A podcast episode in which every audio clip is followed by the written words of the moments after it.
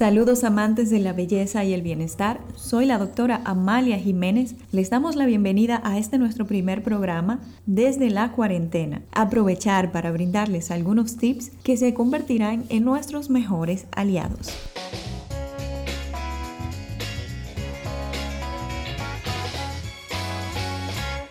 Número 1. Se nos puede olvidar la fecha, pero no nuestra rutina de belleza e higiene facial y corporal, por supuesto. Siempre es necesario en las mañanas y en las noches realizar nuestra higiene cutánea. Primero, utilizar un jabón neutro de preferencia y retirar la polución en la piel, aplicar un serum o una crema hidratante de acuerdo a nuestras necesidades. Recordar que los jabones de limpieza, principalmente para la cara, solamente se utilizan para retirar los detritos y polución alojados en nuestra piel. No son para que ellos penetren en la piel.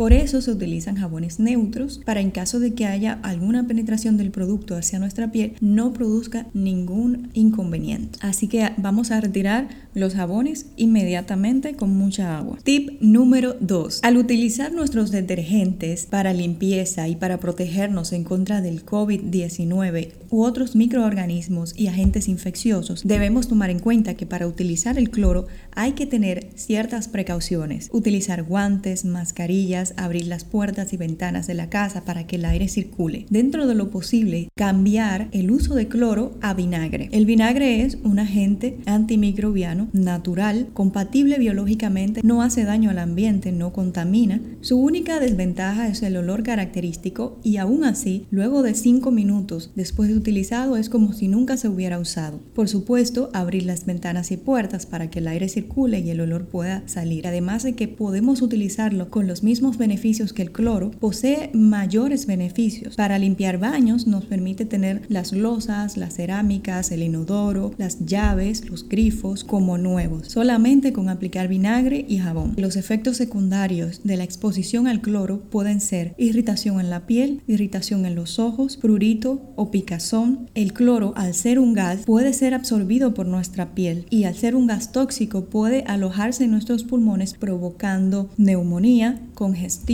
vómitos, diarrea, así que vamos a tratar dentro de lo posible cambiar nuestro agente de limpieza cloro por vinagre. Tip número 3. En esta cuarentena es necesario utilizar los EPIs o equipos de protección individual. Dígase mascarillas, lentes, guantes y otras barreras de protección. Al utilizar los EPIs en la cara, vamos a promover unas marcas rojas que indican la utilización del mismo. Para los profesionales de la salud y personas que aún están laborando fuera de sus casas, es necesario utilizar sus equipos de protección individual por más tiempo. Eso hace que estos provoquen marcas en la piel, irritándola. Luego del largo rato utilizando los EPIs, podemos utilizar un pepino, machacarlo, tenerlo a temperatura ambiente o un poquito más frío que nuestra temperatura corporal, aplicarlo como mascarilla en nuestro rostro y esto permite un resultado descongestivo y calmante. Recordar que si somos alérgicos, dar el uso del mismo. Tip número 4. Últimamente, más de lo normal, es requerido que lavemos nuestras manos y que estemos expuestas a distintos agentes de limpieza todo el tiempo. Los jabones, el alcohol, al ser buenos para lavar nuestras manos producen un efecto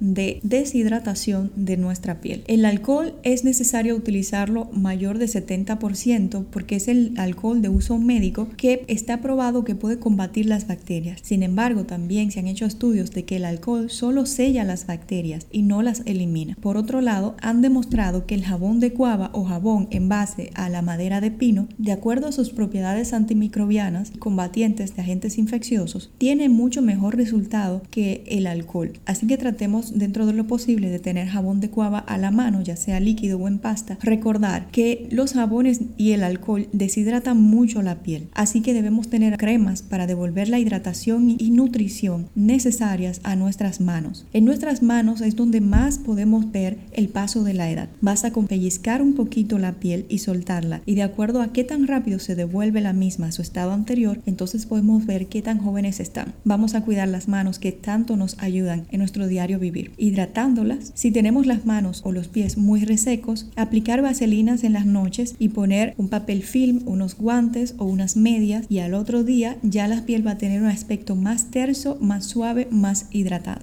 Tip número 5. Mantener la calma, promover la relajación, meditar, compartir con nuestros seres queridos, tener la mente ocupada en cosas que nos beneficien, en cosas que nos hacen sentir bien, mantiene nuestra calma y nuestro bienestar en general. Sabemos que estos momentos son muy difíciles, sin embargo, mantener la calma es la mejor opción, ya que la ansiedad y el estrés puede deteriorar nuestro sistema inmunológico y debemos tenerlo fortalecido para poder combatir los agentes infecciosos.